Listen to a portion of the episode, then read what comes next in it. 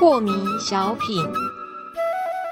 讲师，您在带我们上这个两天的密心课程的时候，您要带我们看到的，也就是黄庭的这个位置。是可是我们不敢讲我们误啦。是，呃，但是我指出位置给你，是但是呢，你还没有认识他，嗯然后你慢慢慢慢的关照，慢慢的慢慢的认识他，是认识他确实是在这里控制你，而后呢还要再不断的练习练习，他怎么涌动，我都可以把它看作一个流畅的能量。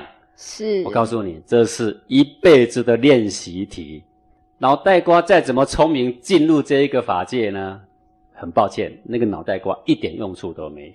那想请教讲师，到底要到什么程度，我们才可以讲说我悟到了？就是不论它怎么涌动，不论它是正向的情绪、负向的情绪袭击到你的胸膛，只要你往内一关，它都可以是无意义的能量，而且对你确定一点控制的力量都没有。那多难啊！我一辈子也做不来。这是简单的事情，是，它是一个角度。嗯哼，好，各位各行各业都有师傅，是，那个师傅在做事情，看那个新的徒弟进来在做，都气得半死。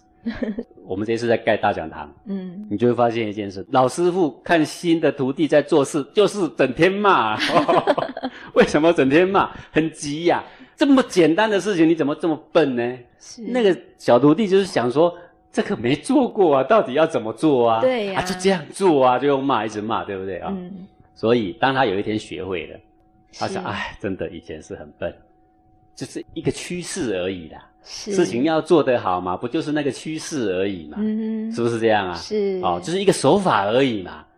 好，所以你说要多久呢？有的人三天悟道，有的人三年悟道，有的人三十年呢、还当一头驴啊。